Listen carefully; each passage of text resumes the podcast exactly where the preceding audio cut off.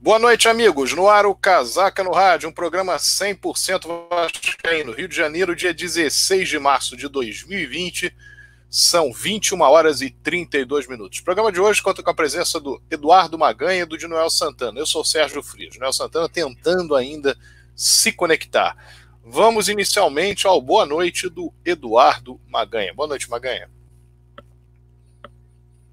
Boa noite, Sérgio. Boa noite a todos que estão nos acompanhando já desde o início aí do programa. É, aproveitar aí para deixar é, orientação sobre a participação. Você pode mandar mensagem pelo chat do YouTube, pode mandar comentários no Facebook. E aqueles que não forem mal criados, a gente libera aqui na tela para as pessoas é, interagirem com, a, a, os apresentadores aqui do programa, com o Sérgio, comigo. Estamos aguardando o de Noel Santana conseguir conectar para aparecer e talvez mais algum membro do Casaca participe também aqui da, da live hoje é uma live que a gente vai, é, provavelmente vai falar bastante sobre um assunto, né? Que é um vírus maldito que está lá em São Januário, se espalhando, se proliferando e fazendo mal danado. É o coronampelo. Coronampelo. Esse vírus é uma maldição, cara.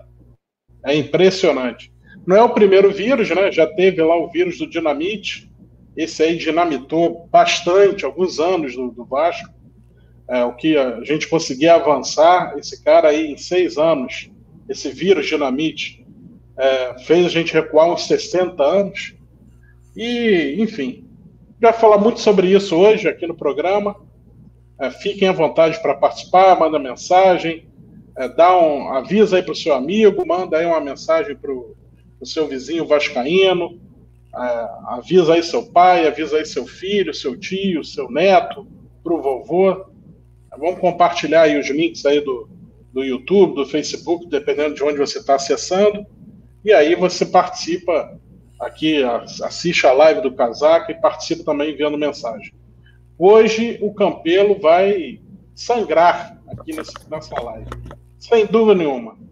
É, já tem aí, pelo boa noite aí, né, Sérgio? A gente pode falar do Abel, que já, já é ex-técnico do Vasco, ficou três meses, em, menos que três meses em São Januário, e um, um aproveitamento pífio, né? Um início de, de, temporada, competições teoricamente mais fracas, né? O Campeonato Carioca, você pegando adversários bem mais fracos, você pegando adversários nas primeiras fases, fases da Copa do Brasil e da Sul-Americana, adversários mais fracos, e ele conseguiu entregar uma, uma campanha de muito ruim, perdeu mais do que venceu e, e realmente é assustador para um início de, de temporada e está se repetindo o que aconteceu e a gente a nossa maior preocupação sempre é o campeonato brasileiro, né?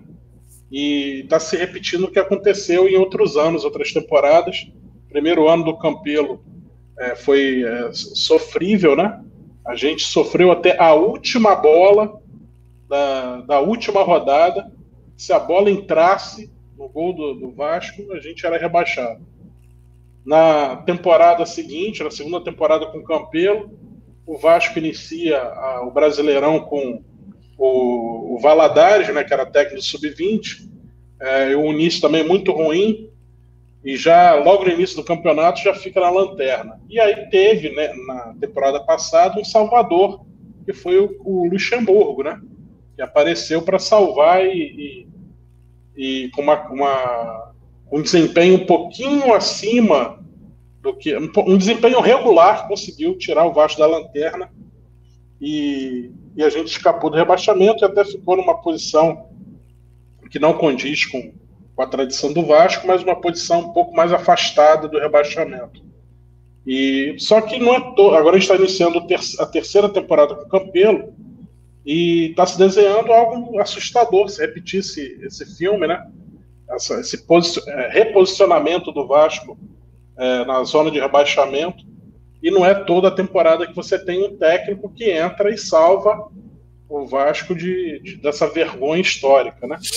O Campelo, o Campelo, o Luxemburgo está muito bem empregado lá no Palmeiras, é, certamente vai está com pensamento de título, com um elenco qualificado, e não vai topar é, uma nova aventura em São Januário para nos resgatar da, da vergonha de um rebaixamento. É muito preocupante a situação. É, eu considero uma situação desesperadora. Faltam 38 rodadas para a gente finalmente escapar do rebaixamento. É, já estou com essa mentalidade. Está no mês de março, a minha mentalidade é essa. Faltando 38 rodadas para a gente escapar do rebaixamento. E, e o Campelo é muito difícil. Esse Vasco do Campelo é, realmente é muito difícil, é muito complicado. O Vasco com o Campelo é assustador. Sérgio, acabei me empolgando aqui, tentei dar um tempo para o Di Noel aparecer, mas o Di Noel ainda não conseguiu se conectar. Me estiquei um pouquinho mais aí, boa noite, mas já vou devolver a palavra para ti. Segue daí, Sérgio. Bom, nós temos que considerar uma série de aspectos que levam o Vasco a essa situação mas nós vamos ponto a ponto e o primeiro deles é exatamente falar de futebol. O Vasco teve duas apresentações muito ruins no meio de semana contra o Goiás e no fim de semana contra o Fluminense. A partida contra o Goiás, o Vasco, em vários momentos do jogo, se viu envolvido pela equipe goiana, mais entrosada, mais dinâmica em campo. O Vasco não se mostra organizado, não se mostra com crença na sua própria força dentro de campo. E a torcida do Vasco faz o que pode dentro de São Januário, fora de campo, nas arquibancadas, nas sociais, etc., para tentar motivar o time. Mas é uma dificuldade muito grande quando não se vê praticamente nada em termos de criação, praticamente nada em termos de organização, e uma dificuldade imensa que o Vasco tem de furar a retranca adversária, furar o sistema defensivo adversário. E isso no jogo contra o Goiás acabou sendo fatal, porque o gol tomado poderia ter sido revertido no segundo tempo, mas o que se viu foi uma pressão inócua, uma pressão que não trouxe resultado algum. Já na partida de ontem, domingo, o Vasco jogou contra o Fluminense buscando as jogadas de contragolpe. O Fluminense iniciou mantendo mais a posse de bola. Em determinado momento do primeiro tempo, o Vasco passou a ter domínio, perdeu duas boas oportunidades, mas o que fez a diferença foi o talento, mais uma vez, do Nenê e o oportunismo do centroavante, o garoto do Fluminense, tem se destacado Ivanilson. E o, o gol do Fluminense não saiu antes de qualquer chance, grande chance que o Fluminense tenha perdido no jogo. O Vasco já havia perdido duas, mas acabou sendo um fator determinante para que o ritmo do jogo no segundo tempo fosse do da equipe tricolor atrair o Vasco, perceber que o Vasco não tinha grande potencial ofensivo e definir o jogo no finalzinho da partida partida poderia ter terminado 1 a 0 mas o Fluminense ainda marcou o segundo gol, faltando ali dois ou três minutos para terminar o tempo regulamentar. Com isso, o Vasco não está matematicamente fora, mas praticamente fora do Campeonato Carioca, em situação muito difícil na Copa do Brasil, considerando que joga fora de casa e tem que vencer por diferença de um gol para poder chegar a uma disputa de pênalti. O jogo, se fosse realizado como a princípio estava marcado sem torcida em Goiânia, evidentemente favoreceria o Vasco, porque não teria a torcida contra. Embora a torcida do Vasco seja numerosa em Goiânia, não só em Goiânia, no estado de todos os Goiás, mas de fato seria não seria a maioria. E ao mesmo tempo, ele poderia ter mais dificuldade mais pressão. Sem torcida, as coisas tenderiam a ser um pouco menos dramáticas. Mas o fato é que o Vasco jogar na quarta-feira contra o Goiás, na situação que está, havia uma tendência de uma não recuperação, de uma não reversão. A Copa do Brasil, ficando paralisada durante algum tempo, isso pode dar nova, novamente ao Vasco uma possibilidade de respirar. Então, essa história do vírus, que é algo perigosíssimo hoje, não no Brasil, não no país A, B ou C, mas em todo o mundo, virou metáfora de algumas coisas que, aliás, as pessoas têm que ter um pouquinho mais de tranquilidade para entender que quando se fala alguma coisa nesse sentido, não se fala não entendendo que é uma gravidade. Se as pessoas entenderem entendessem que não era grave, as pessoas iam para festas, iam para contato com inúmeras outras, enfim. As pessoas todas estão sabendo da dificuldade que é. Mas quando se faz uma, uma brincadeira, uma piada, é um espírito de você colocar, como fez aqui o Eduardo Maganha, em relação a vírus e, e o presidente do Vasco, no sentido de fazer uma metáfora, isso aí não é porque não se acha que a doença que está por vir como epidêmica, que ela não deve ser considerada, não tem nada a ver. É simplesmente uma, um jogo de palavras que se faz com relação a isso, nada mais. E o fato é que, de, na realidade, essa paralisação que vem em virtude da doença é benéfica para o Vasco. Claro que não estou falando aqui que está comparando isso em relação ao risco da humanidade, não, da humanidade tem nada a ver uma coisa com a outra. Falando do aspecto prático de que a paralisação é benéfica para o Vasco, porque o Vasco estava totalmente sem caminho, totalmente sem percurso claro a ser percorrido, e agora passa a ter com a possibilidade da mudança em virtude da saída do Abel. E eu preciso falar aqui claramente sobre o Abel. Uma lástima a contratação do Abel, uma lástima a atuação do Abel nesse período, desde o momento em que deu a sua primeira entrevista coletiva.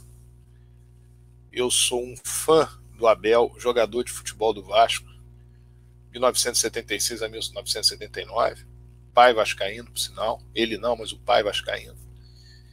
E a conduta do Abel, nas vezes em que se tornou técnico do Vasco, e a conduta do Abel em relação ao Vasco em vários clubes que teve participação enquanto técnico desses clubes, foi muito negativa para com o Vasco. E essa posição tomada por ele, de na primeira entrevista coletiva, olha, já conversei aqui com o presidente, os salários não vão ficar em dia, mas tudo bem. Quando se fala isso, a pessoa tem que saber, e o Abel tem experiência suficiente para saber disso, você está afastando os profissionais do Vasco.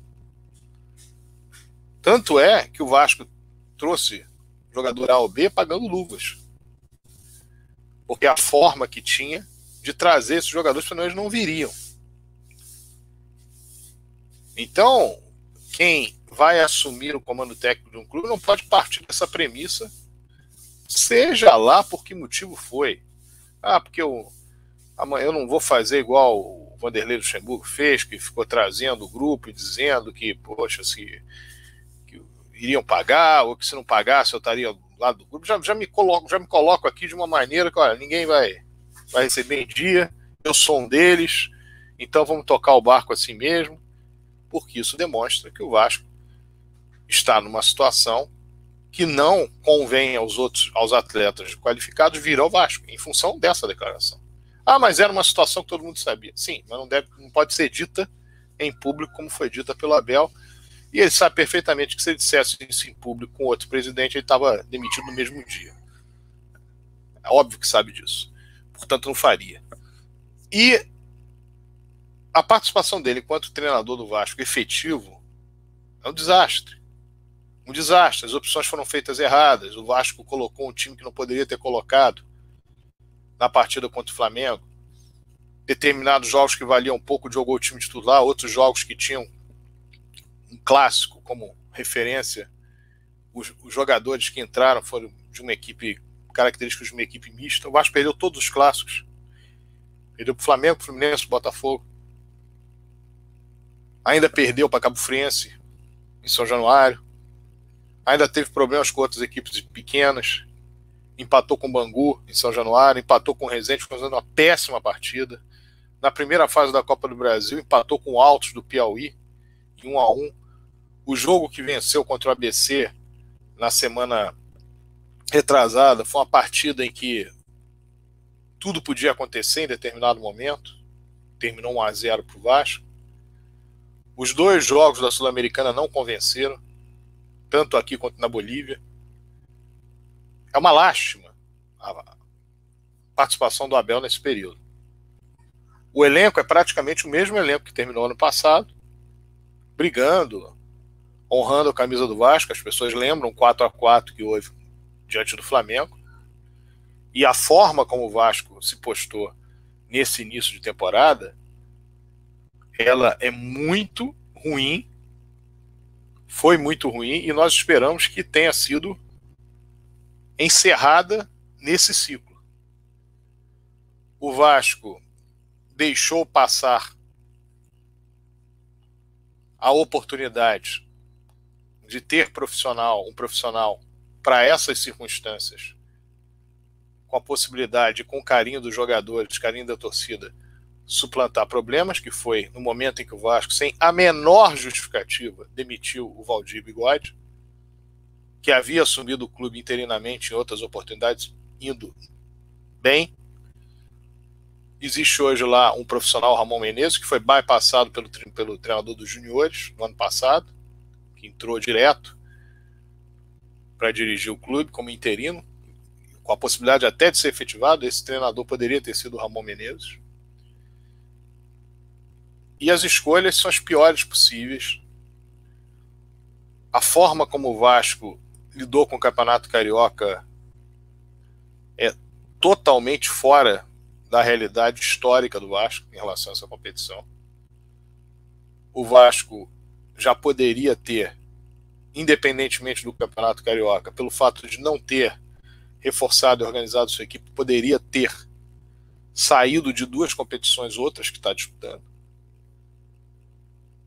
E se não fosse essa paralisação, o jogo de quarta-feira com o Goiás provavelmente seria um, uma partida na qual o Vasco teria a sua classificação imensamente dificultada. Não só pela derrota no Rio, como pela forma como a equipe vem jogando. Um desastre, nós esperamos de fato que haja uma melhora com tempo para treinar nem sei se vai haver treinamento nesse período agora, mas quando as coisas voltarem ao normal. Mas com o campeonato suspenso, o Vasco pode pensar de maneira a conseguir se organizar e, ao mesmo tempo, encontrar pessoas mais qualificadas para as determinadas posições no time e na comissão técnica. Esse é o nosso desejo e a certeza de que o que aconteceu até aqui em março não pode permanecer no decorrer da temporada, porque senão o Vasco vai por água abaixo nesse ano de 2020. Bom, passei aqui isso para o Eduardo Maganha e eu queria que ele comentasse aqui a respeito da expectativa dele por um novo treinador no Vasco, que perfil que ele entenderia seria adequado para o novo treinador do Vasco, se ele entende que o Ramon Menezes, nesse momento, ser posto, efetivado, é uma alternativa, uma solução temporária. Enfim, qual é a opinião dele sobre essa reformulação do futebol do Vasco a partir da contratação de um novo treinador, considerando a saída do Abel hoje? Diga lá, Maganha. Beleza, Sérgio. Bom, é, sobre o novo treinador. Bom, a saída do Abel, óbvio, era, era a única, única solução possível para esse momento já que realmente em três meses ele não conseguiu é, encontrar o Vasco. Né? Realmente foi uma passagem muito ruim pelo Vasco, um desempenho é, tenebroso para numa, num período de temporada que você enfrenta adversários mais fracos. Então, é, apesar da, da história que ele tem com o Vasco, eu acho que o Abel foi até tarde. Mas não tarde demais, ainda estamos na Copa do Brasil, ainda estamos na Copa Sul-Americana e com chances muito remotas de conseguir avançar na Taça Rio. Né? Ficamos, estamos a quatro pontos do Madureira, que é o segundo lugar da, do grupo do Vasco na Taça Rio, faltando duas rodadas. Então está muito complicado. é, o time precisaria fazer o que feito até agora, né? Vou falar sobre o treinador, o, no, uma, o novo treinador, mas depois eu gostaria de comentar sobre o elenco. Mas vamos lá. Sobre o novo treinador, é, eu, eu fiquei com uma boa impressão da aposta que o Vasco fez num, num treinador.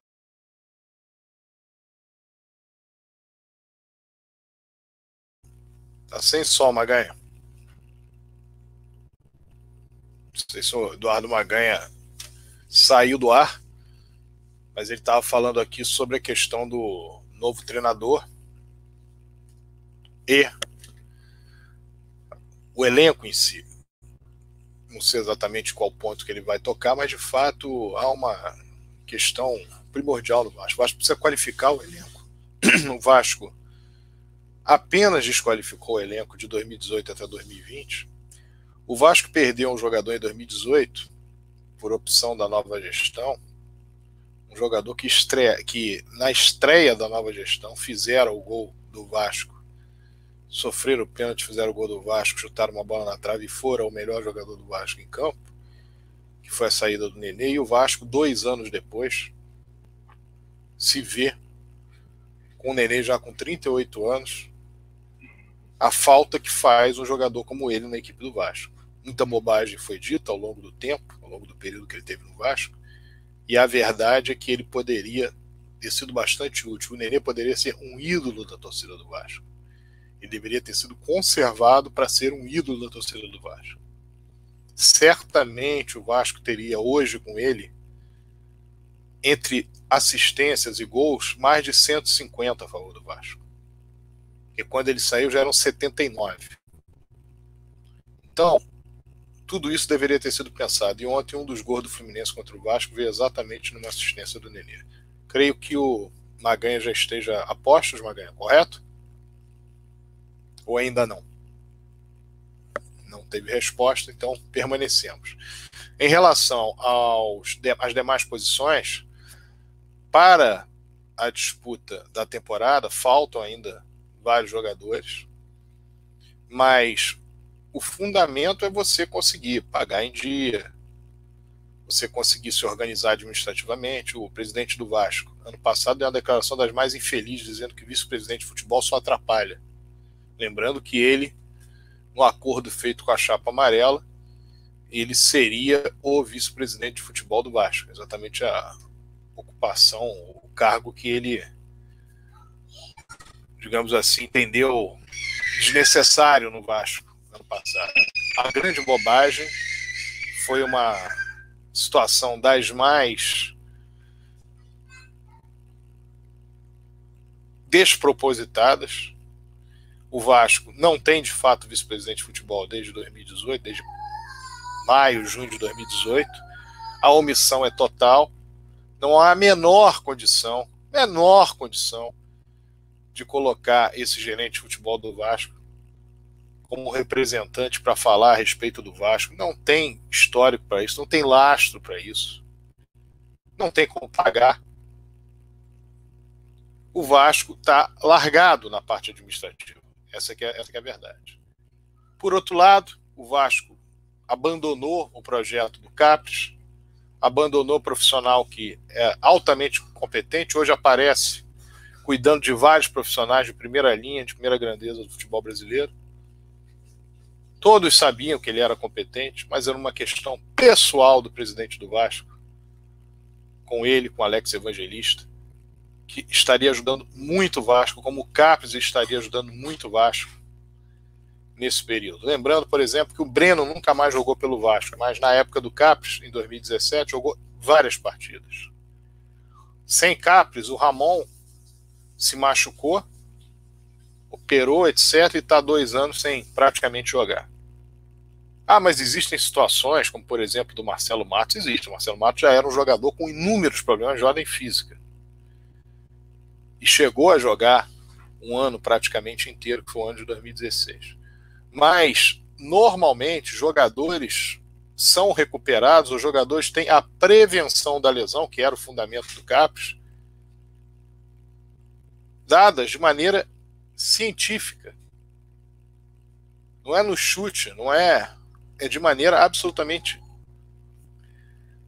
lógica dentro da não ciência exata que é a medicina. Dentro do mais possível da lógica nesta ciência inexata. E isso se deu porque um profissional montou uma estrutura para beneficiar o Vasco. Essa estrutura era muito boa para o Vasco. Se mostrou extremamente eficiente para com o Vasco. Depois do CAPES, o Vasco fez o CAPES da base, fez o CAPES olímpico. Por que alguém chega para destruir tudo isso? Qual o ganho que o Vasco teve em destruir tudo isso?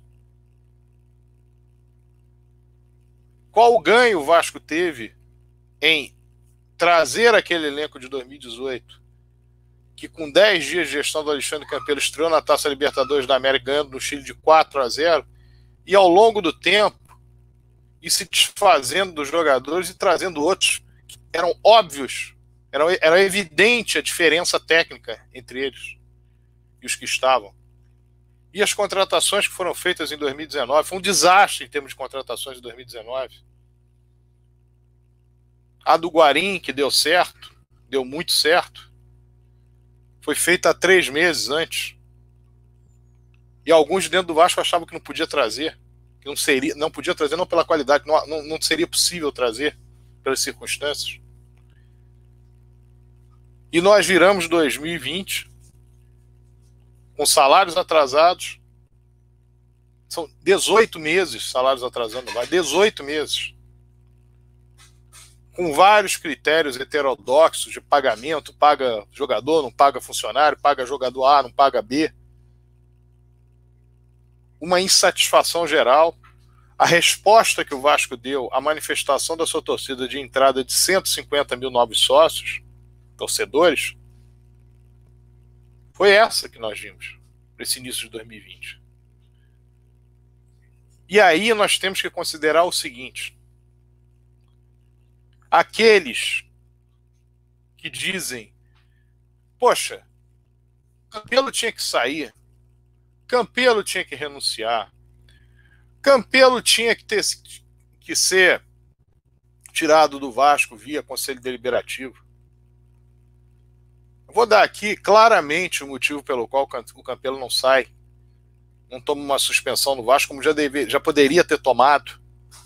Vou dizer deveria, porque dever é, é algo que vai da interpretação de cada um. Mas poderia ter tomado em desrespeito ao estatuto, como ele desrespeitou várias vezes. Sabe por que não toma? Porque o grupo ou quem tangencia um grupo que é candidato ou pré-candidato, creio eu, para as eleições no final do ano, é um grupo que se vestiu, se, se vestiu de amarelo na última eleição, não pretende fazer isso. Pretende que o Campelo, que eles já entendem, como todos entendem, que é incompetente, que não tem capacidade de captação, capacidade de captação para o Vasco, captar algo para o Vasco. É muito fraco nesse quesito. Não tem as soluções à mão, não tem as soluções próximas, diferentemente, evidentemente, quem estava lá antes, que durante dois anos e oito meses já esteve. Uma situação muito pior do que essa situação que o Alexandre Campelo pegou o Vasco. E ele poderia, de fato, ele poderia ser suspenso, ele poderia ter uma, uma saída, poderia haver uma junção de forças no Vasco para fazer um, um, processo de transição, para que no final do ano houvesse eleições e o associado do Vasco pudesse ver na prática, daqueles que falam muito do outro lado, do, de fora, como eles seriam dentro, ajudando o Vasco, para que eles pudessem depois ter a sua escolha através do quadro social pelo que fizeram. Esse movimento, evidentemente, que ele não pode ser feito com o Alexandre Campelo lá dentro. Porque o Alexandre Campelo implodiu politicamente o Vasco, como nós falamos aqui desde maio de 2018. Maio de 2018. Mas ele poderia ocorrer se esse grupo votasse sim para uma suspensão do presidente do Vasco. As desculpas são muitas. as conversas fiadas são muitas, mas este é o fato. Quem mantém o presidente do eu digo em função de ser grupo político, que se diz de oposição. Porque dizer que ah, os beneméritos, beneméritos pensam uns de um jeito, outros de outro. Alguns beneméritos entendem que Campelo pode fazer tudo que quiser fazer até o fim, que tem que ficar até o fim, e outros entendem que não, que tem que ter um basta. E esse basta, inclusive, o Casaca já mostrou a posição dele desde junho do ano passado. Ah, mas determinadas pessoas votaram de um jeito e votaram depois de outro jeito. É com elas. O Casaca votou sempre da mesma maneira. O Casaca votou para que a comissão de sindicância, quando ela foi a votação no Conselho Deliberativo, que ela surgisse. E que se tivesse que haver o afastamento, no caso de suspensão, que houvesse. Esse foi. Essa foi a conduta do Casaca. A conduta das pessoas do Casaca que estão lá dentro do Conselho Deliberativo. O tempo inteiro. Agora, a conduta em maio de 2018 de manutenção do Campelo é mérito do grupo ligado ao Júlio Branco. Todo ele votou pela manutenção do Campelo. No ano passado, foram beneméritos e alguns que seguiram uma lógica de manutenção do Campelo. E nesse momento, nós temos uma situação no Vasco, que foi uma comissão de sindicância instaurada numa votação que deu 150 a 1 contra o presidente do clube. Houve nove ofícios feitos e nós fomos surpreendidos agora numa última reunião. O presidente da Assembleia Geral. Agora está tudo resolvido, vou lá ver. Aí tem quatro pessoas que vão comigo. É? Então tá tudo resolvido. Aqueles nove ofícios não precisa mais, não tem. Isso está sendo feito o quê? Por quê? Com que objetivo? Depois de tantas irregularidades que foram cometidas. Então, a gente que faz parte, eu não estou falando aqui do presidente da Assembleia Geral, estou falando dos grupos que tangenciam. A gente que faz parte de um conceito de manutenção do Alexandre Campelo, porque quanto pior ele for, melhor para a votação no pleito de novembro. Portanto, o Vasco está em segundo plano. A nossa posição, todas as vezes em que o Campelo esteve com a possibilidade de sofrer algum tipo de investigação, foi a favor da investigação. Não houve mudança em nenhum momento. E a nossa posição externada no início do ano era de que o Vasco precisava de uma junção interna para a resolução dos problemas e que as pessoas todas de fora viessem para dentro para mostrar ao torcedor ou associado vascaíno como se resolve uma situação no meio da confusão. Porque quando alguém assume o clube para ficar no poder durante três anos, vai ter um momento bom, vai ter um momento inicial. E o um momento dramático, como é que faz? Campelo iniciou no Vasco, embora com muitos choramingos, recebendo 56 milhões de reais em três meses, menos de três meses. Aí, por mais que choramingo, é mole gerir. E depois? Ah, mas eu vou conseguir, comigo vai ser assim, comigo vai ser assado. Qual é a certeza? Primeiro, porque nós tivemos inúmeros fatos ocorridos na história do Vasco que não dão certeza para nada. O Vasco, por exemplo, tinha um contrato com o National Bank que era fabuloso. Chegou no final, no, no segundo semestre de 2000, o National Bank parou de pagar. Era maravilhoso, era ó, parou de pagar. E aí, como é que resolve? Só que quem estava lá e assumiu em 2001 resolveu. Buscou o jeito para resolver. Então tem muito disse-me-disse, muito fala-fala, muito falatório fora do Vasco. Mas a verdade é que o Vasco precisava, nesse momento, diante do desastre que é essa administração, ter uma junção interna que não é de chamar um ou dois ou três beneméritos para fazer isso ou para fazer aquilo, para assumir essa ou aquela função. As linhas do Vasco, as correntes, as linhas políticas do Vasco deviam estar todas atreladas a isso, a essa resolução. E essa resolução demanda na saída daquele que é o responsável pela implosão política do Vasco. Que fosse uma saída temporária, que fosse uma suspensão, qualquer coisa assim. Então, que não venham dizer: ah, torcedor do Vasco está cansado e quer saber o que, o Conselho, o que o Conselho de Benemérito pode fazer, o que o Conselho Deliberativo pode, pode fazer. Ter a suspensão, desde que o grupo vinculado a quem se vestiu de amarelo nas últimas eleições vote a favor disso. Agora, se votar para o Vasco sangrar porque quer votar para o Campelo sangrar, aí prejudica todo mundo. Dinoel Santana está aí presente conosco, finalmente conseguiu a sua entrada no programa e eu quero ver a palavra, quero ver não, quero ouvir e ver a palavra do primeiro e único Dinoel Santana. Boa noite, Dinoel. Boa noite, Sérgio. Boa noite, Maganha. Boa noite a você que está aqui nos prestigiando mais uma vez. Continue conosco. Olha, eu tenho, às vezes, um certo problema aqui. É, há um problema entre, entre o aparelho o teclado, entendeu? Eu acho que o, o problema sou eu. Por isso, às vezes, eu custo entrar um pouco, fico brigando aqui e tal erra uma opção de coisa aqui em termos de imagem, cai o telefone, isso. Mas olha, eu estava ouvindo o Sérgio falar, eu, eu não é para falar, não. Eu, eu, eu gosto da, da, da análise do Sérgio.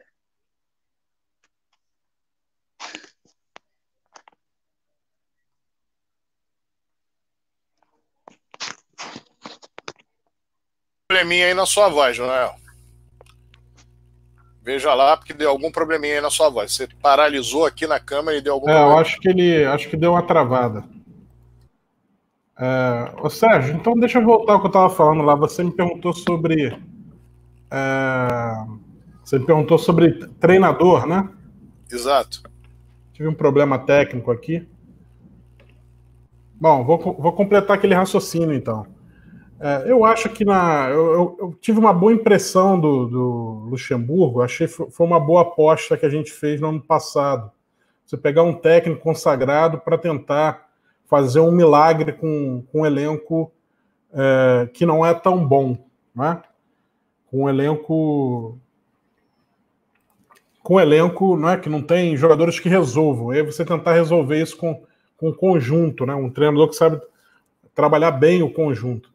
E, e como a gente está repetindo novamente mais uma temporada com, com, um elenco que não é tão bom, é, talvez em relação à temporada passada a gente perdeu alguns jogadores que não eram tão expressivos. Acho que o, melhorzinho entre de todos era o Rossi. É, e em contrapartida a gente trouxe o, o Cano, né, que está fazendo muitos gols. E trouxe também o Benítez, que ainda é cedo para fazer qualquer avaliação, porque o, jogador que acabou de chegar, jogou essa primeira partida agora contra o Fluminense, é um jogador que ainda vai demorar a entrosar e tal.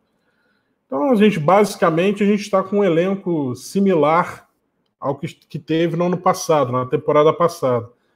Com a diferença que, nesse momento, a gente não tem treinador. Então, qual treinador a gente deveria tentar?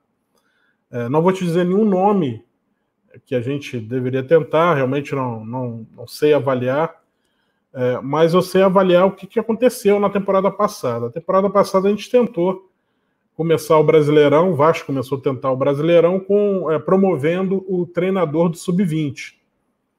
E não deu certo. Não deu certo.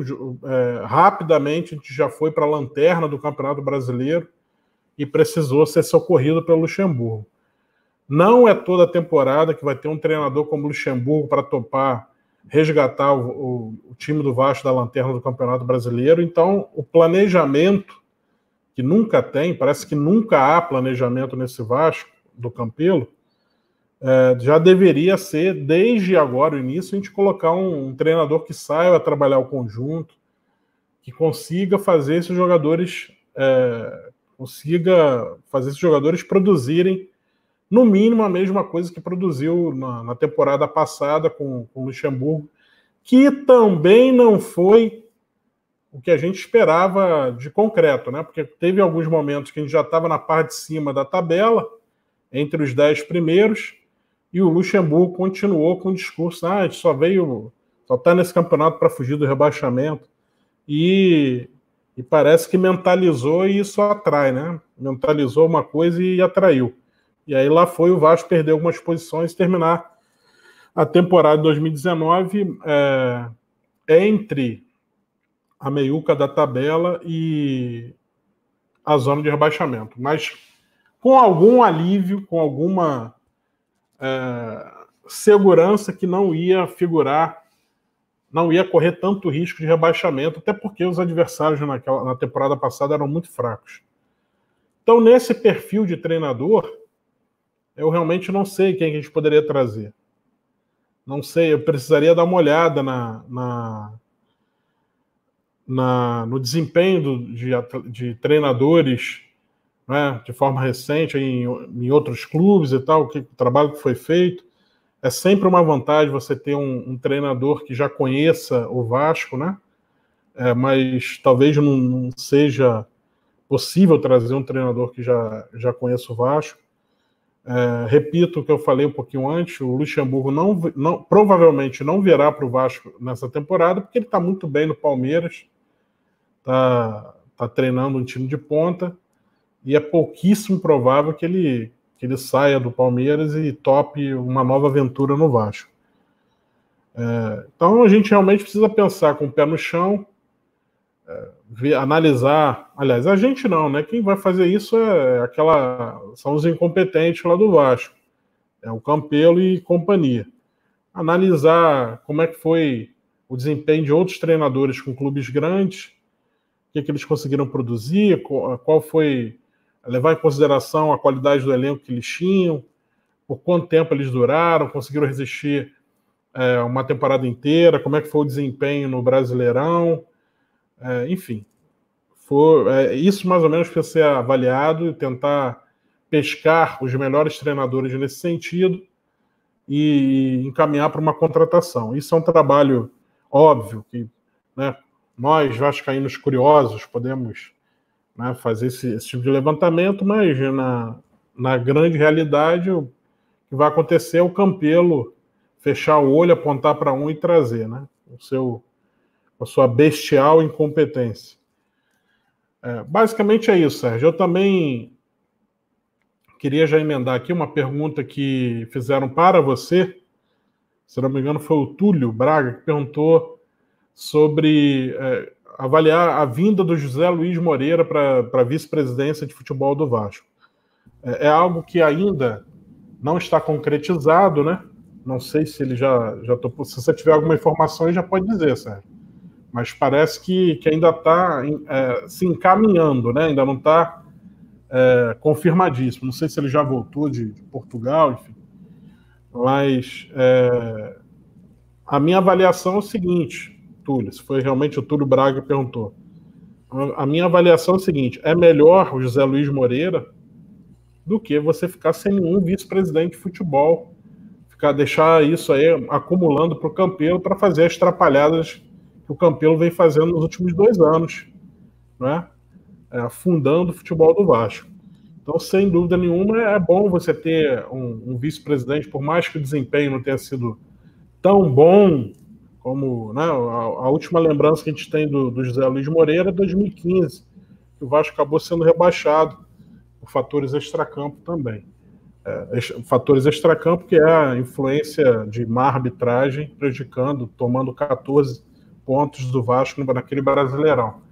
Mas, de qualquer forma, houve um momento no início do Campeonato Brasileiro que o Vasco precisava dar uma sacudida, contratar, qualificar o elenco, demitir o Celso Rotti, é, nesse momento, o Eurico estava muito ferrado com, com, com, tratamento de câncer e ficou no colo do José Luiz Moreira e isso não, acabou não avançando. O José Luiz Moreira não se mexeu. É, o Paulo Angione, que era o gerente de futebol na época, também não se mexeu. E está aparecendo aqui na tela um, uma pessoa que se mexeu e tentou furar a blindagem do, do futebol do Vasco é, pesquisando que jogador que, que, tem, que poderia vir para resolver o Vasco que encaminhou. O Sérgio não costuma falar isso, mas foi o Sérgio que encaminhou é, o contato do Nenê para o Vasco somente sacramentar a contratação. E, de fato, o Nenê, o Jorge Henrique e outros atletas, quando vieram em 2015, melhoraram bastante. É, assim como os treinadores Jorginho e Zinho, é, melhoraram bastante o Vasco na, no restante da competição, mas ainda assim não foi o suficiente para fazer 14 pontos a mais que nos tomaram da, através de uma arbitragem.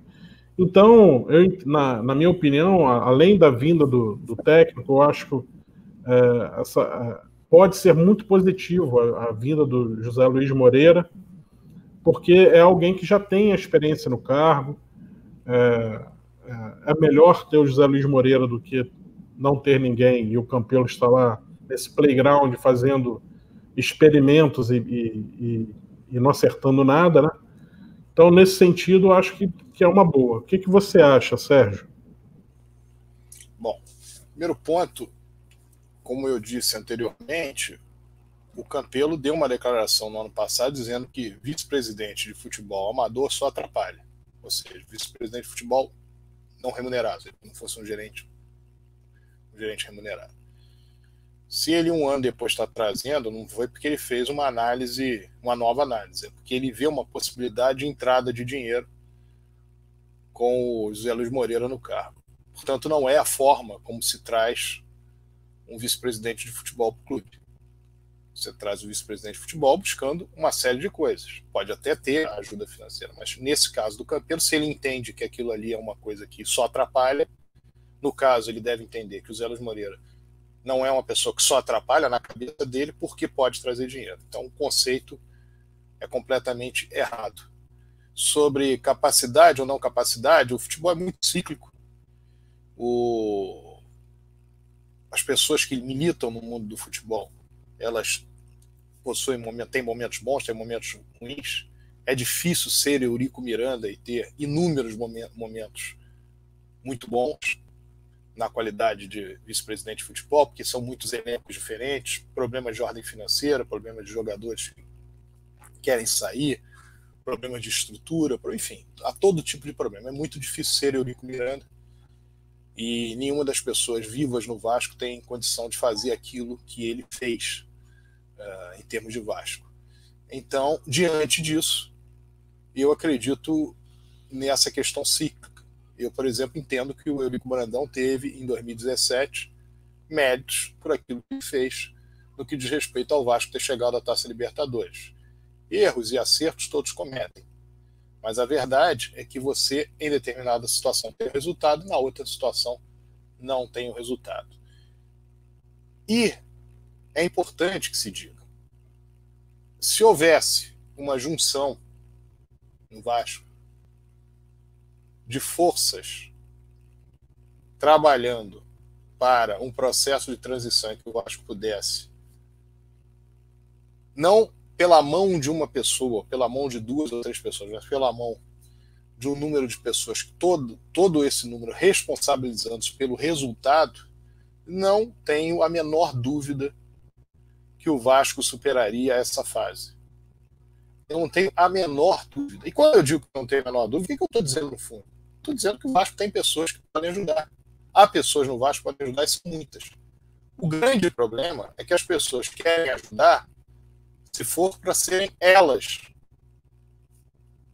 num patamar de entendimento do torcedor que elas são as que resolvem os problemas no Vasco. E ninguém resolve o problema no Vasco sozinho. Essa é que é a realidade.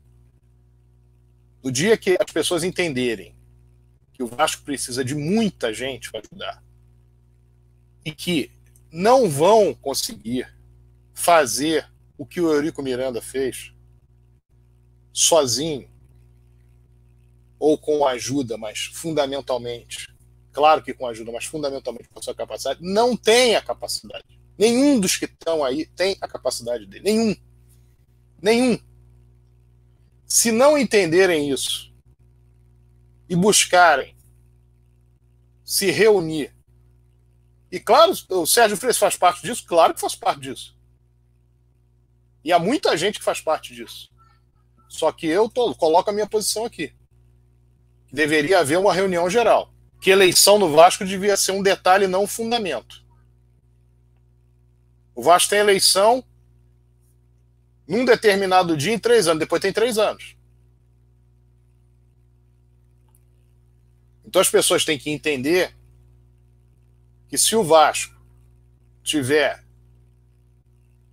com uma gestão em que as pessoas entendam que há uma possibilidade não só de pacificação, como de aglutinação de unificação em torno de objetivo, que isso se torna muito mais simples para as coisas acontecerem. Agora, não pode haver cada um com seu ego lá em cima. É esse o grande problema pessoas entendem que tem capacidade, ótimo, eu também entendo que eu tenho. Muitos que eu conheço entendem que tem. Alguns têm, outros não têm. Mas muitos entendem que tem. Mas e daí? Alguém é Eurico Miranda? Não. Não há outro Eurico. Então, essa é que é a diferença. É isso que precisa ser entendido. Hoje, o Vasco tem um problema seríssimo que se transformou num problema no Vasco pela forma como agiu dentro do Vasco, que é o presidente do Vasco, que não se mostrou competente para captar, não se mostrou competente para aglutinar, não se mostrou competente para escolher. Quem do Vasco de julho do ano passado, abril do ano passado, de imaginar que o Alexandre Campelo havia feito a maior maravilha da face da terra com aquele grupo que entrou fazendo planilha no Vasco. Chegou no final do ano, todo mundo viu que aquilo era uma conversa fiada. O cara não trabalhou, não, porque planejamento financeiro é bom de fazer um lastro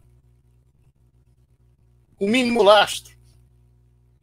Qualquer coisa que atrapalhe vai atrapalhar o planejamento. Então, aquela fantasia que foi criada mostrou-se fantasiosa ou mostrou-se fantasia. As pessoas que hoje unidas poderiam de fato fazer o Vasco ter força elas não querem isso. Elas querem esperar que as coisas piorem, que as coisas fiquem cada vez mais difíceis, para aparecerem, fazerem uma gestão absolutamente medíocre e dizer: olha como é que era muito melhor que a anterior. Fazer a gestão que o presidente Eurico Miranda fez em 2015 a 2017, que é totalmente deturpada, distorcida, como tem que ser a lógica daqueles que são incompetentes, tem que distorcer e deturpar, fazer aquilo que ele fez, não, vão conseguir fazer.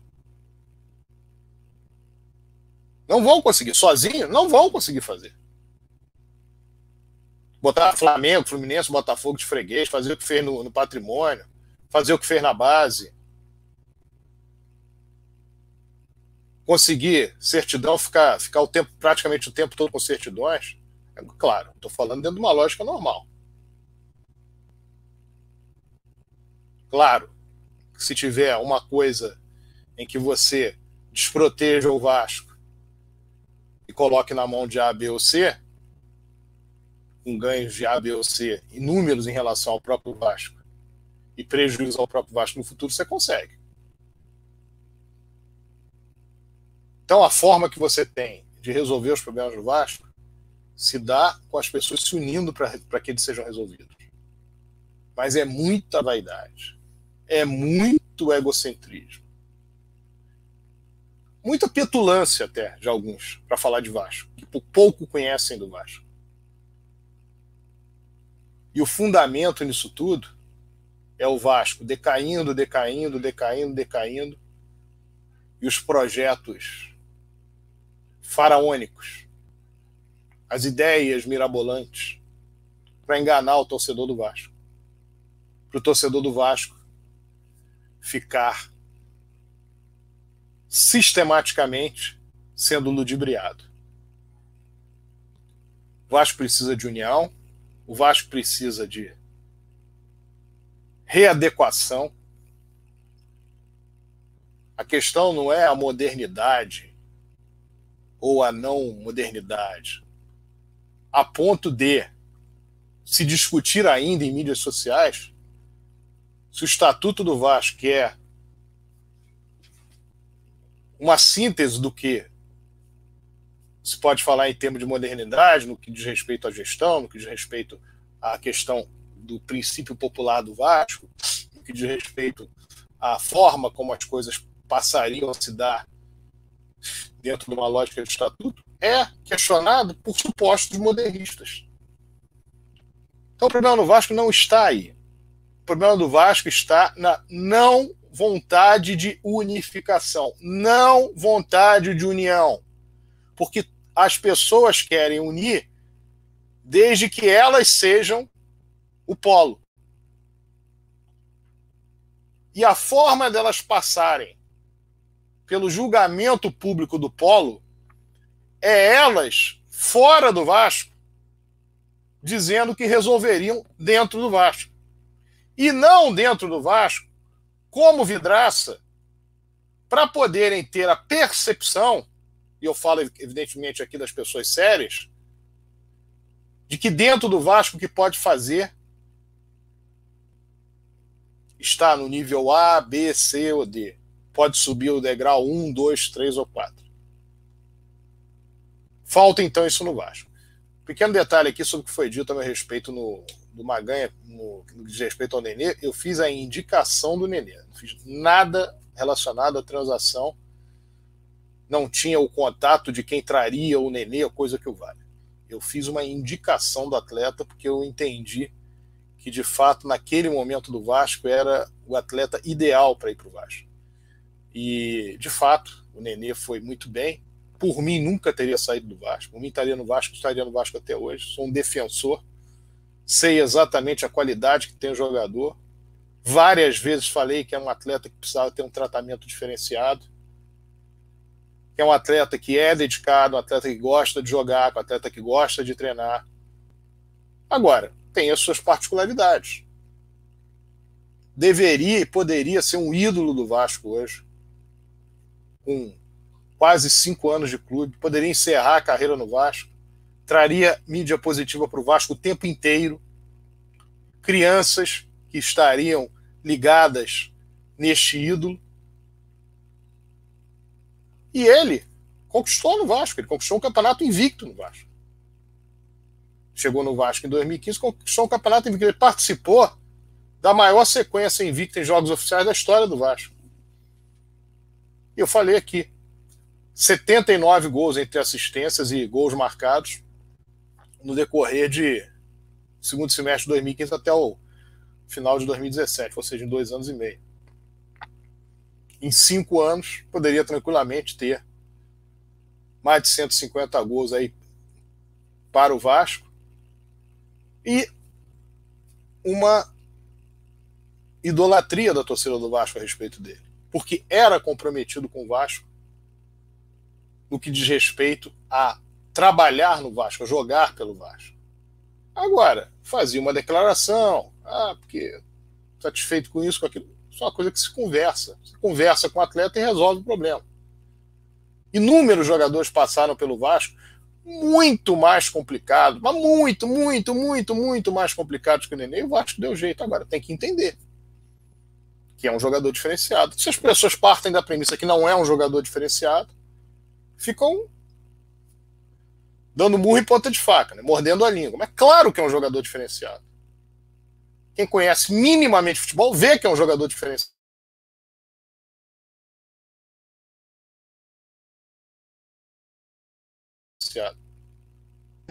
oito faz 39, se não me engano, no final do ano, no, no, meio do ano, se não me engano, não tenho certeza, né? Mas é um jogador que tem qualidade ainda. Então, o que esse jogador poderia ter trazido ao Vasco? Será que o Vasco teria ganho o Campeonato Carioca de 2018 se o Nenê tivesse no Vasco? Provavelmente sim. Será que as campanhas no Vasco, no campeonato, nos campeonatos de 2018 2019 seriam tão ruins com o Nenê lá? E pior, quais foram as opções que o Vasco teve com a saída do Nenê? O Vasco não trouxe nada de positivo com a saída do Nenê para si. Isso, infelizmente, foi um erro administrativo cometido e que o Vasco paga por ele. Mas, de fato, o que o, o Eduardo Magalhães falou é verdade. Eu, em determinado momento, ali em 2015, eu com meu filho com um mês de nascido, dois meses de nascido, eu preocupado com a situação, procurei ajudar da maneira que era possível ajudar. Nunca tive cargo no Vasco ligado ao futebol. Felizmente algumas pessoas me ouviam. Até mesmo em 2017, no que diz respeito ao Nenê, felizmente o presidente Eurico Miranda me ouviu naquela oportunidade. Ponderei com ele várias coisas. Disse a ele claramente que o Nenê levaria o Vasco a Libertadores ele manteve o Nenê. O Valdir Bigode falou aquilo que muitos letrados não sabiam falar, que era simplesmente dizer: o Nenê é o cara. Ele disse isso no vestiário depois de Vasco 1, Fluminense 0. Foi o início da recuperação do Vasco Campeonato Brasileiro. O Nenê, dali até o final do campeonato, jogou muito bem, fez vários gols, foi importante, trouxe pontos e o Vasco foi para a Libertadores. Infelizmente, no início de 2018 saiu, Poderia no Vasco ter feito o mesmo que fez pelo São Paulo na maioria da temporada. Ele caiu muito no final da temporada, nos últimos dois meses da temporada no São Paulo. Mas no Vasco, com o Capres, etc., uma boa possibilidade de recuperação de jogo, ele poderia ter ido muito bem. Poderia ter tido o Vasco ainda em 2019 um jogador muito mais qualificado que, por exemplo, o que foi trazido, Bruno César. E agora ainda, veteraníssimo, em 2020, poderia estar fazendo o que está fazendo pelo Fluminense no Vasco. Essa é a realidade. Lamentável a postura da direção do Vasco em relação ao seu futebol. Futebol, aliás, não em relação ao seu futebol, que embora ela comande o futebol, o futebol é do clube. E lamentável a forma como o Vasco se postou no que diz respeito à desqualificação do seu elenco de 2018 para cá. Não estou querendo dizer aqui que os jogadores do Vasco são desqualificados, eu estou dizendo que o nível caiu. Claro que existem jogadores que foram contratados que têm capacidade, mas o nível geral caiu. E isso que não poderia ter acontecido. Foi um erro estratégico brutal que não foi percebido. Menos vaidade, menos resolutores de problemas do Vasco com seu nome, com seu prestígio, qualquer coisa que se diga, mais ligação com o próprio Vasco. União em torno do Vasco. Busca de fato de pacificação no Vasco. De junção, de aglutinação no Vasco. Para que o Vasco resolva os seus problemas. Porque senão nós vamos daqui a alguns anos estar falando a mesma coisa, independentemente de quem esteja no poder no Vasco. Nós temos um candidato para essas, para essas eleições no Vasco. Temos como ditame que exista isso de fato em relação ao Vasco, mas independentemente disso, caso o Alexandre Campelo saísse no nosso entendimento, deveria haver uma junção geral para um processo de transição no Vasco que deixasse expostos todos os atores políticos do Vasco, para que cada um pudesse demonstrar a sua habilidade, todos juntos. E eu tenho certeza que o Vasco, a certeza que o Vasco se reergueria. Porque há muita gente capaz o problema é cada um achar que é capaz, mais capaz que os outros, e trazer para si, como se ele fosse aquele que fosse que seria, como eu disse, o resolutor de todos os problemas. Eduardo Maganha, nosso de Noel Santana, não apareceu, mas eu queria que nós comentássemos rapidamente sobre o episódio ocorrido hoje. Eu posso até fazer aqui um, vamos dizer assim, uma dar um, dar um, um enredo rápido e você comenta. Situação hoje, pelo que foi dito pelo representante do Boa Vista na federação, falou isso no RJTV, Vasco e Flamengo se posicionariam contra a paralisação do Campeonato Carioca, ou seja, que o campeonato tivesse a sua sequência até o final da Taça Rio. Fluminense e Botafogo pensavam o contrário. O Flamengo, o Vasco saiu da reunião, pouco tempo depois, porque se aborreceu, porque houve uma, uma conversa do Flamengo com o presidente da federação. Não é se aborrecer, tem que estar na federação todo dia. As gestões anteriores, excluindo a do MUVE, tinha gente na federação, tinha gente para conversar na federação. E antes dela, tinha representante da federação. E esse, feder... e esse representante sabia representar. Agora, se você não tem ninguém, é natural que aqueles que vão mais à federação que eles tenham a possibilidade de obter mais ganhos. Agora, o Vasco tomaria, teria tomado então uma posição favorável com algum, alguns aspectos que precisam ser levantados. Seria favorável porque os pequenos são a favor o fato de que os pequenos, os clubes pequenos têm jogadores, uma série de jogadores que terminam o contrato agora, e com esse adiamento poderia bater o final do contrato e esses jogadores ainda estarem uh, sem poder jogar e depois não há vínculo. Como é que se faria esse vínculo novamente? Isso é um problema. O caso do Flamengo, provável preocupação do Flamengo com o acúmulo futuro de jogos em outras competições e os jogos do Campeonato Carioca. Provável. Não estou dizendo que é isso, porque eu não estou dentro do Flamengo para saber. A questão do Vasco não tem justificativa. O capitão do Vasco deu uma declaração essa semana, o Leandro Castan, dizendo que, inclusive reclamando do governador do estado, Witzel, que teria dito que o, os jogos seriam sem público, os jogadores que se virassem em campo. E ele falou em sua rede social, criticou essa atitude do governador. É óbvio, então, que a, a ideia dos jogadores do Vasco não seria de atuar, seria de não atuar para se proteger desse problema, que é um problema que pode afetar todos. E o que nós vimos, no final das contas, a declaração do Alexandre Campelo dada à tarde não demonstra nem uma coisa nem outra. Ah, eu pensava que podia ser importante por causa disso, mas também os outro, o outro lado queria mais aquilo. Não é aquilo que foi dito pelo representante de Boa Vista. Não vejo motivo para ele chegar no RJTV e mentir. Então, o Vasco não tinha justificativa alguma para isso.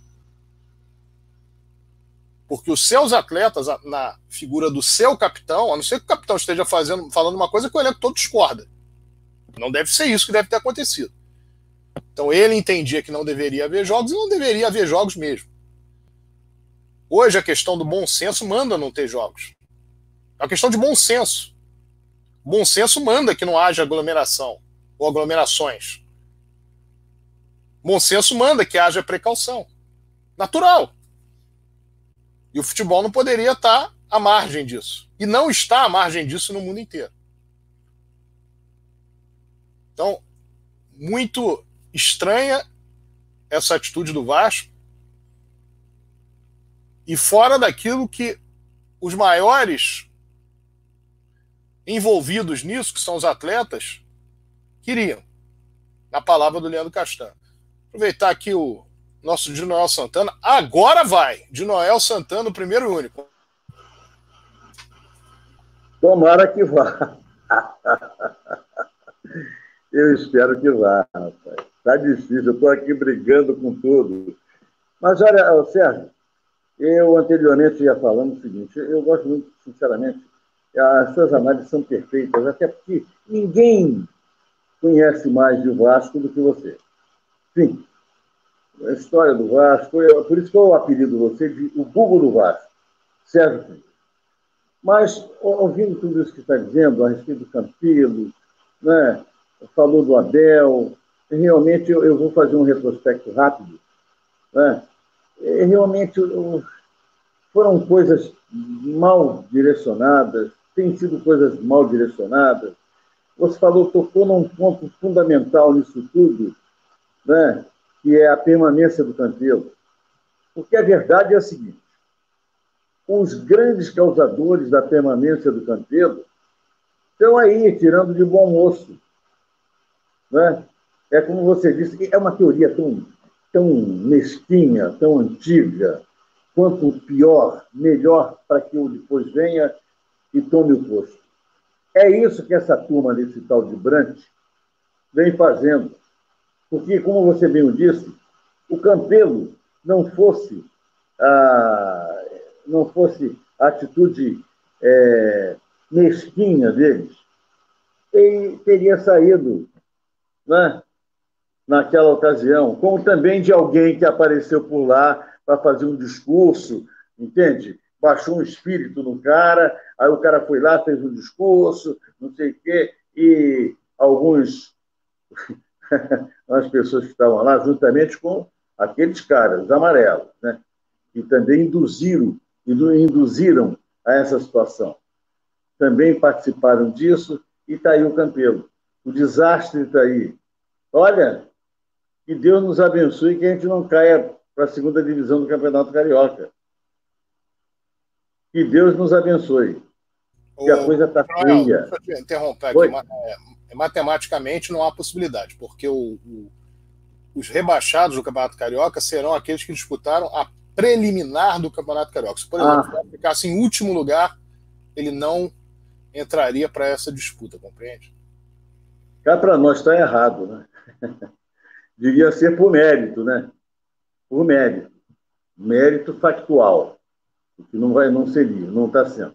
Mas, é, então, o que, que acontece?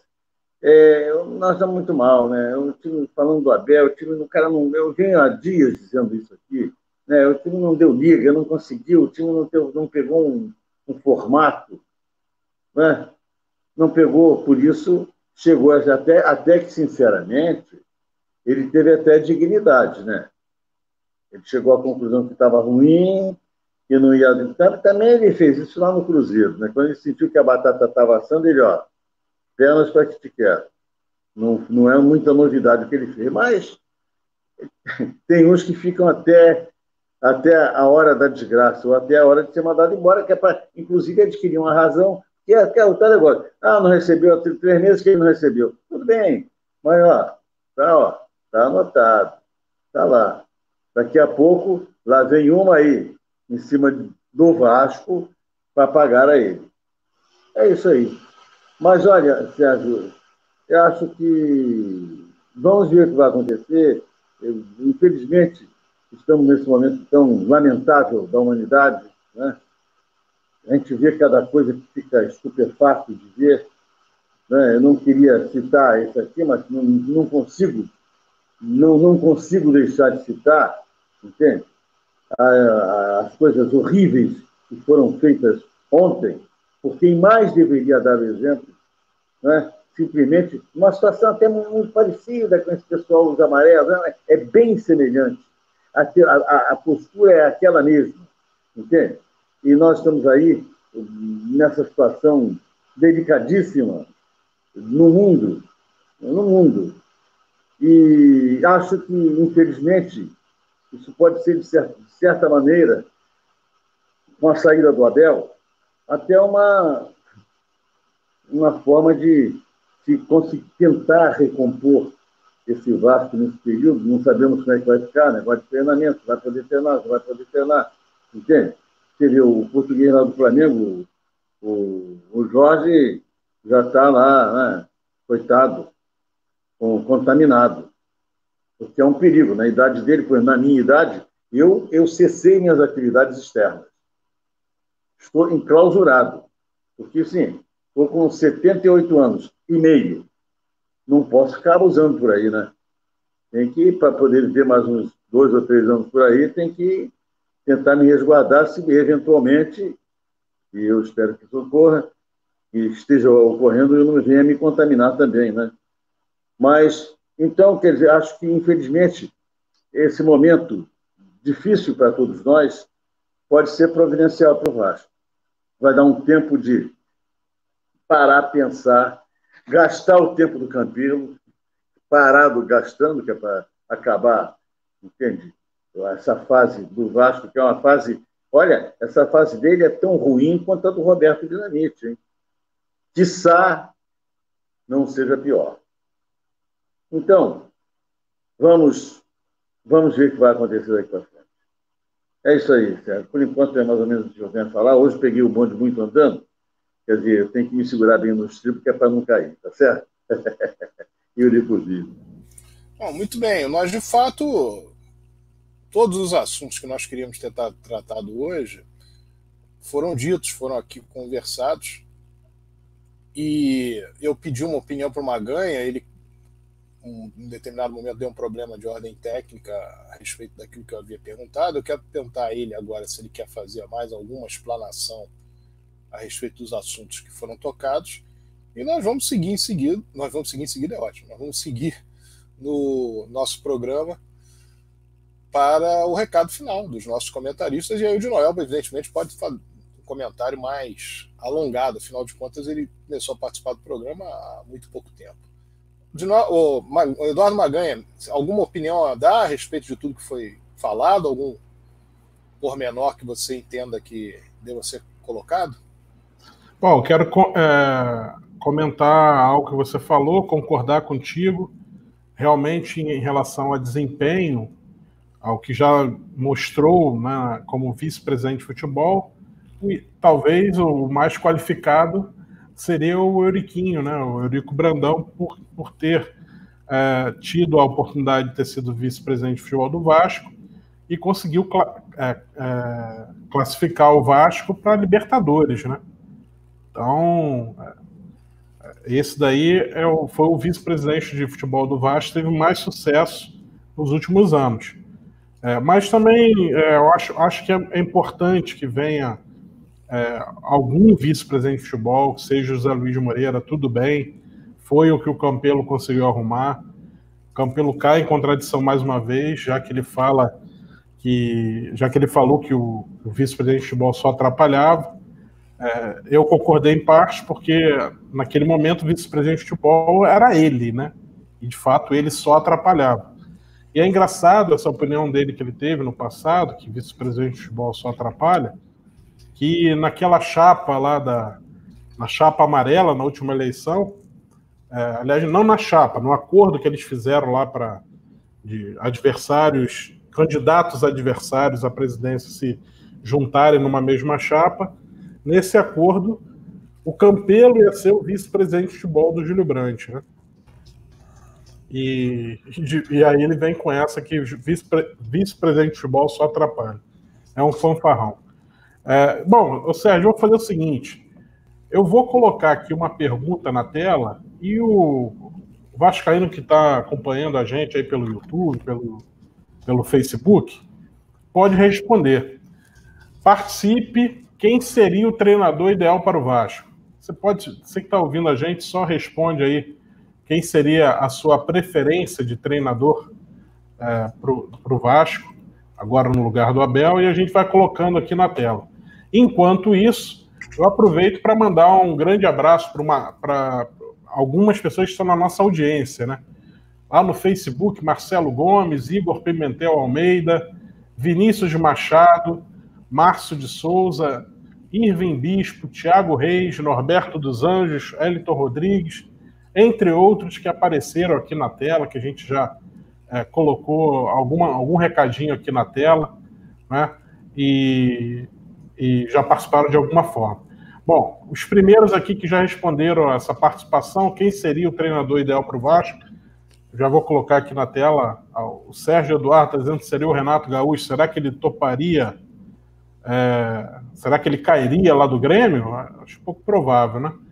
Enquanto a gente está colocando aqui na tela, o Sérgio e o Tio Noel também podem já pensando aí em cravar o nome de um treinador para o Vasco. Né? Ó, o Eduardo Fermo, ele está dizendo que seria o Cuca. Aí, é... Silva também seria o Cuca. Rui Alexandre, acho que deveria ser o Valdir Bigode. Enfim, algumas pessoas já escreveram aqui. Para cravar, de Noel Santana, para cravar, quem você acha que deveria ser o treinador do Vasco? Ô Maganha, Maganha, certo. Eu, eu, eu, eu sou muito a favor da prata da casa. Entendeu? E tem dado certo. O Vasco tem dado certo.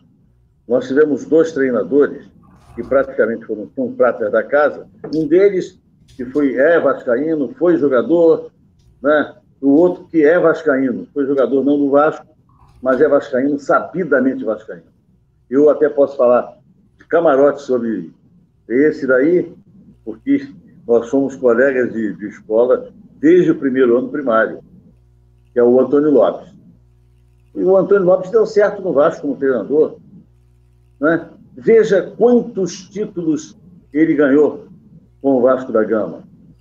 Diga-se de passagem, uma, uma visão muito boa.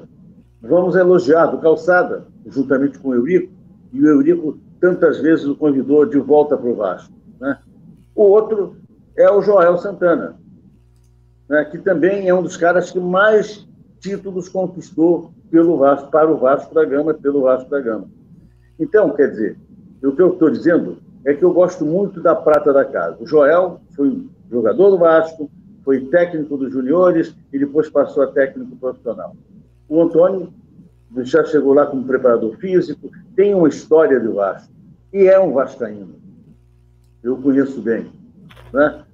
É, então, dessas opções que se apresentam aí, né, eu, sinceramente, eu gostaria que fosse o Valdir Bigode. É o que eu digo a prata da casa. Aquele período em que ele ficou no Vasco ali, o time andou. Aí veio o, o nosso Campelo aí, não o prestigiou, tirou, né? E acabou. Então, eu acho, é um ponto de vista, eu acho que tem que ter história com o Vasco da Gama. O Cuca não tem história nenhuma, e não vejo agora, hoje mesmo li, não sei em qual site aí, do, do, do Adilson, que foi mandado embora antes tem história, tem que ter história, entendeu? Tem que ter um lastro. O Vasco é diferente. O Vasco é uma coisa assim, é uma grande família. Né? Então você tem que trazer quem é da família. Essa é a minha opinião. Nesse momento, eu optaria pelo Valdir Bigode, porque ele demonstrou um bom trabalho, é um técnico, é, eu digo, em condições entende, gerais, é fácil de, de voltar para o Vasco, ele precisa de uma oportunidade dessa, ele sabe que é uma troca, não, é? não vai fazer como tem dito o Sérgio, como o Abel que chegou logo dizendo, não, porque eu sei que não vou receber, pô, mas peraí, meu. Né? O Valdir conhece isso também, é, é fruto do Vasco. É? Eu acho que, na minha opinião, eu colocaria o Valdir, bigode. Sem dúvida alguma. No momento, entende? É porque, por essa razão que eu expliquei. É fruto da casa, como foram os maiores vencedores, possivelmente o Sérgio, que é bom de estatística, pode até comprovar isso para mim. O Antônio, somado os títulos do Antônio Lopes e do Joel Santana, ninguém os ultrapassou. Não é verdade? Isso é uma prova cabal de que o Eurico tinha razão quando há ah, muita gente. Está vendo, tá vendo o Joel? Está vendo o Joel de volta como salvou, diga-se de passagem, o Vasco agora da, da, de cair, né, não conseguir subir com o Roberto Dinamite. Né? E numa estratégia ele voltou, né, a estratégia da qual o Eurico participou, e também o, o, o Zé Luiz participaram dessa estratégia para ele voltar, voltou e conseguiu, aquele timezinho fraco que o Vasco tinha, conseguiu subir para a primeira divisão. Então, é, corroborando isso que eu estou dizendo, eu acho que o, o Valdir Bigode, nesse momento, ele é o indicado. É o meu ponto de vista. Eu digo vivo.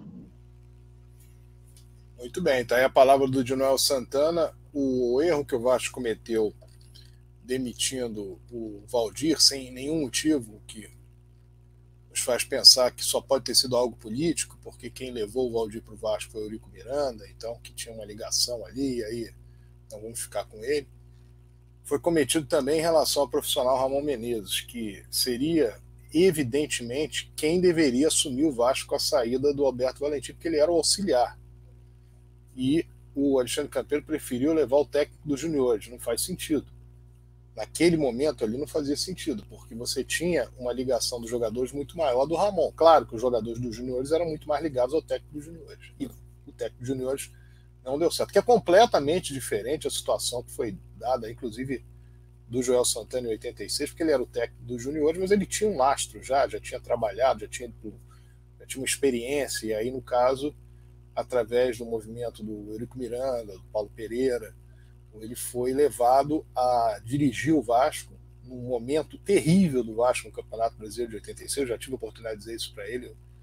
Ganhou muitos títulos pelo Vasco, mas eu acho que aquele momento, eu entendo que aquele momento é um dos momentos mais importantes da carreira dele no Vasco.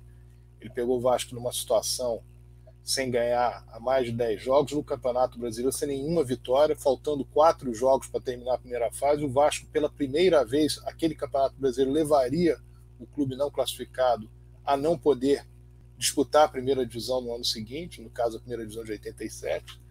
E ali, em 1986, ele estreou com uma partida contra Tula Luz no Pará. O Vasco venceu por 3 a 0 recuperou jogadores no Vasco que estavam postos como jogadores indo para banco de reserva, sem nenhum tipo de oportunidade. Inclusive, o Romário sofreu com isso na época colocou o Gersinho novamente para atuar na equipe. O Vasco venceu a Tuna Luz por 3 a 0 empatou com o Atlético Goianiense em Goiânia por 0 a 0 ganhou o Operário de Várzea Grande por 6 a 0 Piauí por 2 a 0 classificou-se para a fase seguinte, iniciou a fase seguinte vencendo o Criciúma por 2 a 0 Sobradinho 3 a 1 no final das, das em Brasília por 3 a 1 no final das contas ainda conseguiu levar o Vasco para os playoffs. E é, sem dúvida nenhuma, um treinador que teve muitos bons momentos pelo Vasco, muitas boas passagens pelo Vasco, como teve também o Antônio Lopes. Mas a questão levantada do conhecimento, isso não é só no Vasco, em vários clubes. Aquele treinador que conhece o clube, ele leva vantagem. Claro que muitas vezes há treinadores que você, isso aqui é inquestionável, mas aí é uma questão financeira. Com a situação financeira do Vasco hoje, o Vasco pode pagar o que estava pagando, por exemplo, o Abel, não pode. Pode pagar aí um milhão de reais no treinador? Não pode. Então tem que trazer um treinador que dê oportunidade, que se dê oportunidade a um treinador que conheça o Vasco. Porque ele, algumas coisas, pelo conhecimento que ele tem do clube, vão poder ser realizadas por ele. E essa foi a lógica do Vasco em inúmeras situações, citados aí o caso do Antônio Lopes e do João Santana, como outros, outros treinadores que participaram, é, que geriram o Vasco, a qualidade de ex-jogadores, de pessoas que tiveram trabalho no Vasco. Uns foram bem, outros não foram tão bem, mas houve essa aposta que não é uma exclusividade do Vasco. Vários clubes fazem isso. Nesse momento, a primeira coisa é chamar o Ramon Menezes para ver como é que vai ficar nesse período. E se vai achar um treinador ou não vai achar um treinador, tem que dar moral ao Ramon Menezes. É o seguinte: olha, a princípio você é o nome.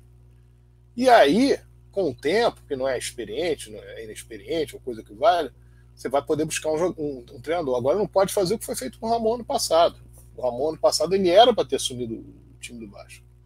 E aí a escolha foi para outro. Ah, mas se o Ramon não quis assumir. Ah, se foi esse motivo, o Ramon disse assim: eu não quero assumir o, como treinador de futebol. Ok, não tem problema. Foi uma opção dele. Agora, se não foi isso, se bypassaram o Ramon para colocar um treinador que era do Júnior foi um erro. E muito bem disse o Júnior Santana. Aqueles que conhecem o clube têm uma possibilidade melhor de fazer um bom trabalho pelo clube. No que diz respeito aos treinadores de fora, nós temos que entender o seguinte: não é pegar pelo currículo do treinador.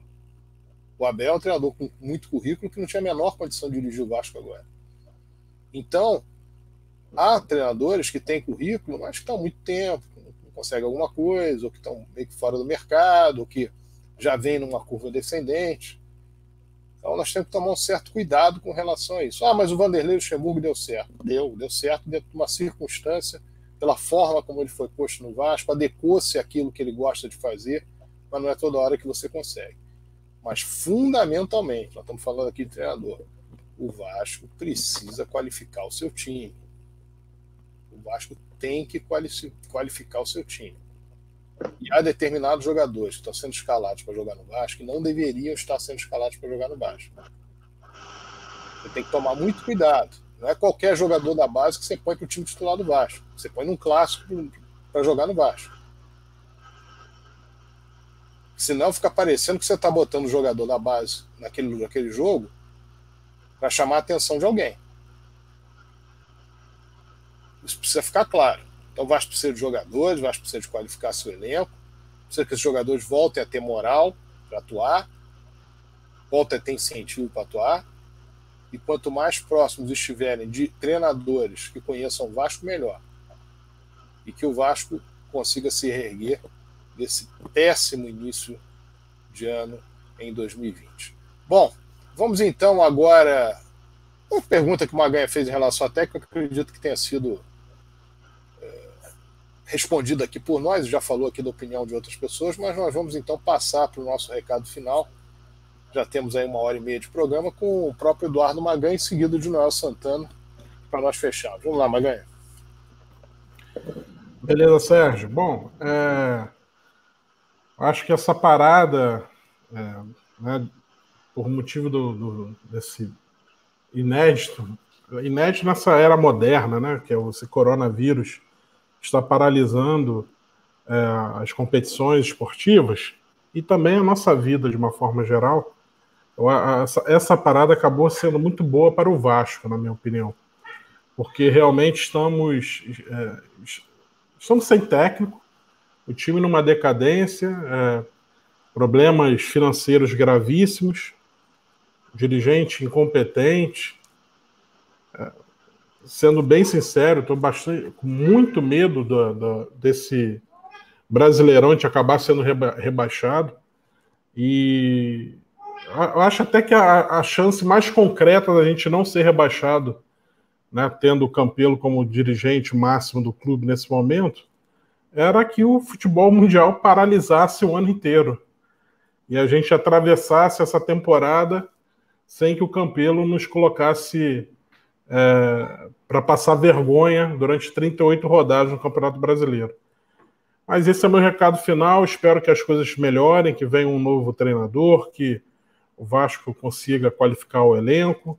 Se realmente vier o José Luiz Moreira como novo vice-presidente de futebol, espero que seja um sucesso, que é, se saia muito bem, que nos surpreenda, que seja é, faça um bom trabalho, né? E, e, é isso que a gente deseja, a gente espera que o Vasco melhore. É, a gente tem é, essa tristeza enorme de, de estar é, acompanhando três anos de, de, decadência do clube aí com o, o, Alexandre Campelo. E a gente espera que isso passe, que 2021 até 2023 seja um triênio com, uma outra diretoria, uma outra mentalidade. E Espero que o Luiz, Fernan... Luiz Manuel Fernandes aceite esse desafio e nos brinde com a competência que ele teve é, por onde passou, fazendo a gestão da FINEP, tendo organizado Copa do Mundo como secretário executivo do Ministério dos Esportes, é, organizou a Copa do Mundo no Brasil 2014 e depois também participou no início da organização da, das Olimpíadas Rio 2016 que essa experiência que ele tem no mercado através da, da FINEP, essa, a experiência que ele tem nos bastidores do esporte, né, é, tendo sido secretário executivo do Ministério dos Esportes, tendo organizado Copa do Mundo no Brasil. Espero que isso seja usado para o Vasco, que eu espero que o, o, sócio do Vasco enxergue isso. E, e, acima de tudo, eu espero que o Luiz Manuel Fernandes aceite o desafio, se lance candidato em breve e que a gente possa é, ter esse brilho no olhar, essa esperança de que as coisas é, melhorarão, né? e que através de, de uma mentalidade é, diferente da do, mentalidade do Campelo, o Vasco consiga se reerguer e consiga voltar aos auros tempos de outrora. Esse é meu recado final. Um grande abraço a todos que estão nos acompanhando até agora e passo a bola aqui para o Dinoel Santana dar o seu recado final. Fala aí, Dinoel. Olha aqui, inicialmente, Maganha, Sérgio, agradecer, como sempre faço, seleciono algumas das pessoas que entram em contato conosco para citá-los aqui. Eu quero agradecer a Giovana Ribeiro, o Túlio Braga, o Amauri Ribeiro, o Elias Rosendo, o Rafael Mazelli e o Carlos Barro. Muito obrigado a vocês por estarem aqui aturando a gente nesse bate-papo e que vocês participam. Essa integração é muito importante e, por gentileza, divulguem o nosso encontro das segundas-feiras Tá bem? Nós precisamos crescer, precisamos fazer volume, precisamos, é, nessa nossa tentativa de recuperação do Vasco, dessa nossa coisa de segmento do legado do Eurico, né? É essa nossa ideia agora de, como disse o Maganha, é fazer com que o, o Luiz Manuel Fernandes resolva realmente candidatar-se, e que é uma pessoa absolutamente bem preparada, é um intelectual, entende? Muito consciencioso, é um pacificador. Foi ele quem conseguiu, ele e o Sérgio, conseguiram os dois as grandes vitórias na resolução e no andamento das modificações do Conselho Deliberativo da, do Estatuto, do novo Estatuto do Vasco da Gama. Então, é preciso que isso aconteça. Por gentileza, a vocês que estão aí conosco, avisem as pessoas, entende? Que nós estamos aqui sempre de braços abertos, esperando que vocês participem. Vamos participar e comuniquem. Muito bem. É, eu acho que não, não pode passar em branco, eu já fiz uma pequena observação disso logo assim comecei, esse momento tão complicado que nós estamos passando. Né? Triste mesmo. Né? Pedir a Deus que os cientistas, os médicos, os pesquisadores consigam descobrir imediatamente, no meu modesto modo de ver, no meu modesto entendimento, eu entendo que a solução para o momento, para este mal, é a descoberta de um medicamento que Deus permita que já exista esse medicamento no mercado, que possa combater esse mal, que possa curar essa, essa pandemia, essa, esse vírus, na verdade. É, pedir a Deus que isso aconteça. A vacina, que ela venha, mas que imediatamente se descubra um medicamento para curar esse mal.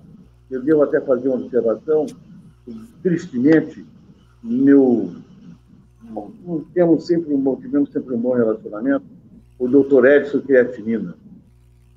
Ele está muito mal, um homem que se dedicou muito à saúde, muito, mas muito mesmo.